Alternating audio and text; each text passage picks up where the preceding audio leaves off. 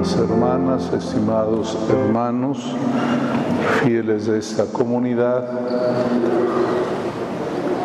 Me da mucho gusto celebrar con ustedes esta gran fiesta de la Pascua, que además es la fiesta de su parroquia.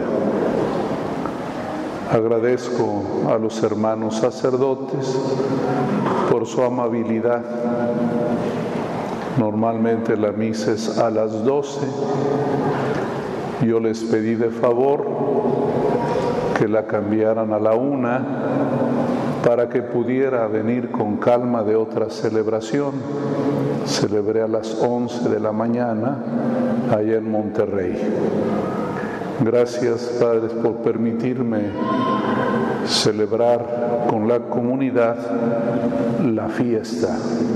Es la fiesta. Quisiera con ustedes reflexionar el Santo Evangelio, porque el día de hoy nosotros somos testigos de que Cristo ha resucitado. Y este testimonio también nosotros lo hemos recibido. La iglesia cuida esta verdad de generación en generación. Uno al otro le dice, Cristo resucitó es la noticia que tenemos que transmitir también nosotros, porque de eso depende la fe. La fe católica es creer y decirle también a otros que Cristo ha resucitado. Hoy queremos escuchar a los testigos. Y ese es el relato del Evangelio, el testimonio de un testigo. El testigo no quiso decir cómo se llama, el discípulo amado o el otro discípulo, y no quiso decirnos su nombre, para que nosotros tomáramos su lugar. Ustedes y yo somos el discípulo amado, el otro discípulo. En el relato todo es deprisa, todos corren. Corre María Magdalena a ponerlos en alerta se han robado el cuerpo del Señor. Vienen corriendo Pedro y el otro discípulo. Hay prisa. Y hay prisa cuando algo es importante. Cuando algo es importante, le movemos. El Papa Francisco hablando de la evangelización, dice, hay que hacerlo con prisa, sin demora, porque de eso dependen muchas cosas. Depende la vida, depende la alegría de otras personas. Por eso tienen prisa. ¿Acaso no un médico, una enfermera siempre están deprisa? Claro que sí, porque está de por medio la vida de un enfermo.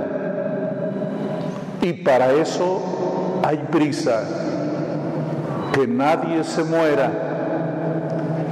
Es la prisa de los apóstoles, la prisa de ser testigos de que Cristo está vivo, que ha resucitado. porque de esa verdad depende nuestra vida. Así lo dijo hoy el apóstol Pablo, Cristo la vida de ustedes. Cristo es nuestra vida, depende mucho de Él, depende nuestra alegría, de Él depende nuestro futuro. ¿Qué sentido tendría la vida si no fuera por Cristo? Si no fuera así, los mayores de edad ya viviríamos de modo trágico. ¿Qué sentido tiene vivir si la vida se acaba? Si parece que no hay futuro, ¿acaso solo los niños y los jóvenes tienen futuro? No, en Cristo todos tenemos futuro. Todos tenemos esperanza, por eso hay prisa. El otro discípulo corrió más rápido, pero esperó a que llegara Pedro, porque hay dos testigos importantísimos, María Magdalena y Pedro son los testigos de la resurrección. Humildemente, el otro discípulo, seguramente San Juan, él prefirió dejarle a Pedro el privilegio de atestiguar lo que había pasado. ¿Se robaron su cuerpo? Claro que no si se lo hubieran robado, los lienzos y el sudario estarían en desorden. Pero ellos ven que el sudario está doblado perfectamente y aparte. El Señor ha resucitado. Por eso concluye diciendo San Juan, el que lo vio da testimonio. Vio y creyó. Vio y creyó. Y esta es la fórmula de la fe.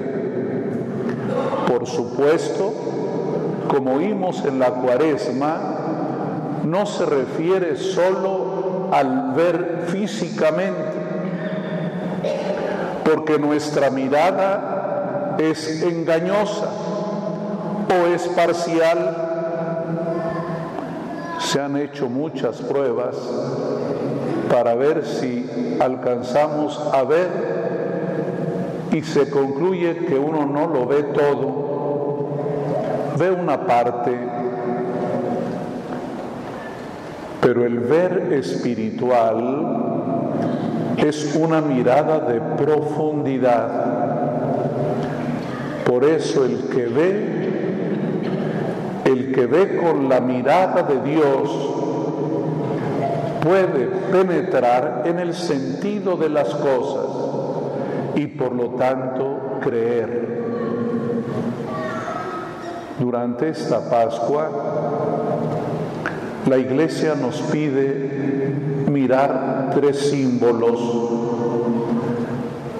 El cirio encendido, el agua bautismal y el pan y el vino eucarístico en la mesa. ¿Acaso no necesitamos para vivir luz, agua y pan? Tres cosas que no pueden faltar. Si te falta una de estas, te mueres.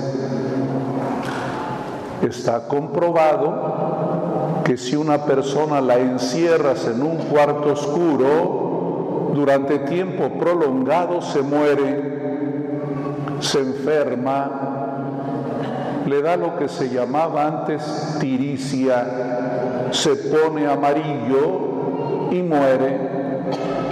Por eso ahora las leyes penitenciarias obligan a que el reo, aunque lo tengan en el calabozo, deben sacarlo al patio a que le dé el sol y la luz, porque si no se muere.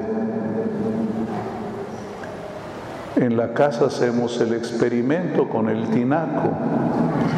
Si le ponemos tapadera, no se echa a perder el agua, no hay microbios. Si la destapamos, hay microbios. Esos seres diminutos, invisibles, viven por la luz. Pero también el agua, qué misterio que ustedes y yo somos agua. ¿Qué porcentaje tiene nuestro cuerpo de agua? Algún médico que nos diga 70%. 70% de nuestro cuerpo es agua. Necesitamos agua para vivir. La necesitan los animalitos y las plantas. Hemos vivido aquí en Nuevo León una preocupación, una crisis porque no hay agua suficiente, pero también el pan, la comida, el que no come, el que no asimila el alimento, se muere, se muere, nadie puede ayunar por muchísimo tiempo porque también se muere. Esos son los signos de la Pascua, los signos de la vida y de la resurrección. Hermanas y hermanos, tenemos una grande responsabilidad, transmitir a otros esta verdad. San Juan nos ha dado su testimonio nosotros lo estamos oyendo para creer. Por eso San Pablo dice, la fe viene de oír. La fe consiste en oír. ¿Y qué oímos? La palabra la palabra que da vida. ¿Qué dice el Génesis? Que la luz existió porque Dios dijo, fiat lux, hágase la luz. Cristo nuestro Señor vino al mundo por un fiat. ¿Qué dijo María?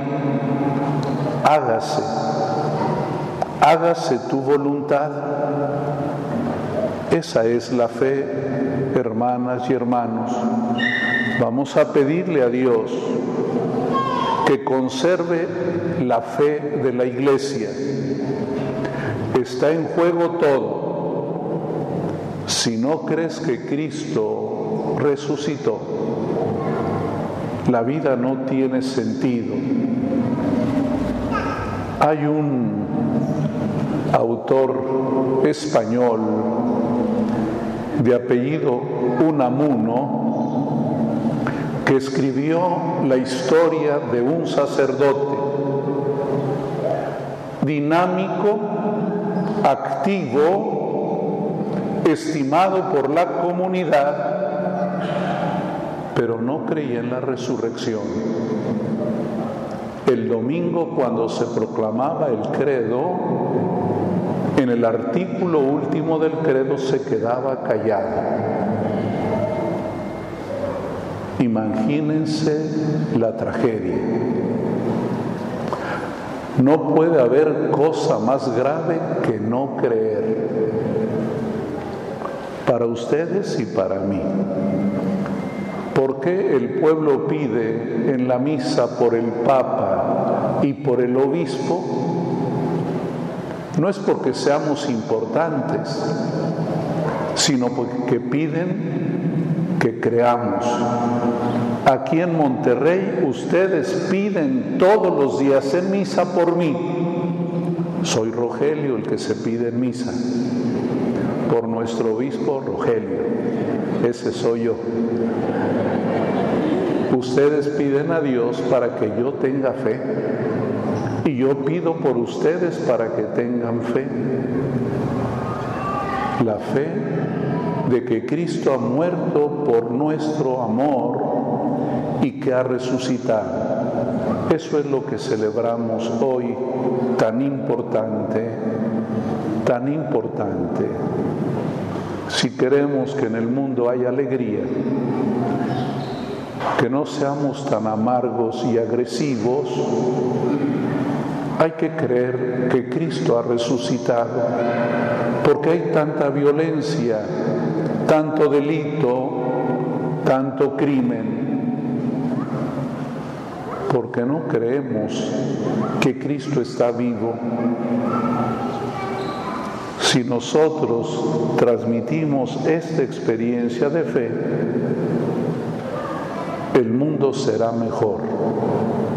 Que Dios los bendiga y con mucha esperanza seguimos adelante, con la esperanza que el discípulo amado nos contó su historia, con la experiencia de aquella primera mujer, Magdalena, que nos transmitió su experiencia de fe. Que Dios nos bendiga.